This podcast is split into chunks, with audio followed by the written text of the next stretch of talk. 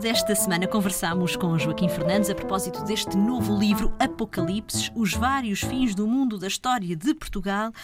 Joaquim, um livro que termina com um capítulo intitulado A Morte da Terra. Exatamente, exato. E parece que de facto aí não teremos grande coisa a fazer, não é?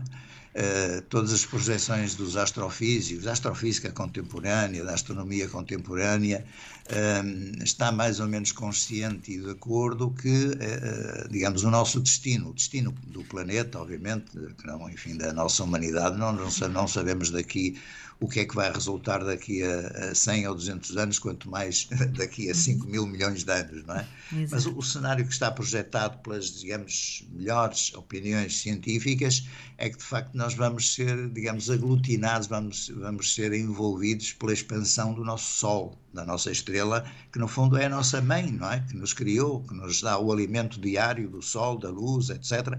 Mas que, de facto, na sua, na sua fase final, eh, e sobretudo a partir já de 500 mil eh, anos, eh, esta parte será, irá, irá sendo transformada numa anã vermelha, uma, portanto, uma estrela de grande dimensão que irá expandindo o seu diâmetro até ocupar os primeiros planetas interiores do sistema solar, ou seja, Mercúrio, Vênus, Mercúrio, Vênus, Terra e, e, sobretudo, também, se calhar, Marte. Portanto, os planetas interiores do sistema irão ser, irão ser digamos, engolidos verdadeiramente nesse cenário uh, apocalíptico final, esse mesmo o apocatástase final, como se diz na literatura uh, profética, que irá pôr termo ao nosso planeta, irá, vamos consumi-lo pelo fogo. Portanto, parece que de facto será o elemento fogo o último a determinar o destino do nosso berço, não é? Exato. E portanto aí já não teremos nada a fazer, aí eh, possivelmente, muito possivelmente será mesmo esse o destino